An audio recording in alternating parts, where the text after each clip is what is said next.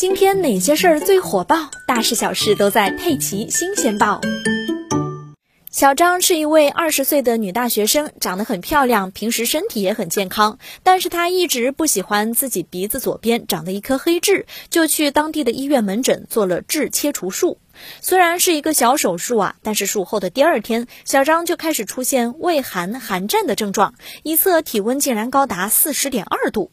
去医院检查发现小张存在细菌感染，于是他每天两次去医院挂抗生素进行治疗。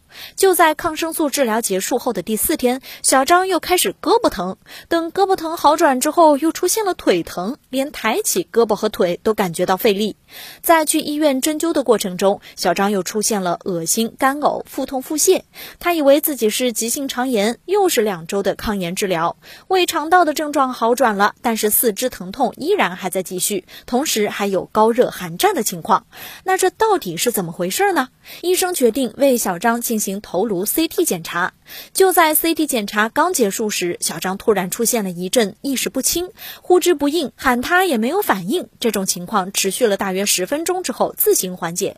最终检查结果出来了，小张的心脏二尖瓣前后叶附着有感染性赘生物，真凶找到了，原来是感染性心内膜炎在作怪。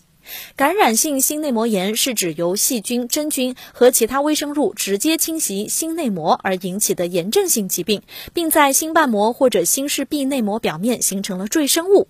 在一般人群中，每十万人中就有三到十人受到感染性心内膜炎的影响，其院内死亡率就高达百分之十五到三十，可以说是心中的魔鬼，让人防不胜防，危害极大。而小张就是因为黑痣切除术啊，他的黑痣呢正好就位于脸部三角区。脸部的危险三角区是以人的鼻梁骨根部为顶点，两口角的连线为底边的一个等腰三角形区域。它包括了人的上下唇、鼻子以及鼻翼两侧等。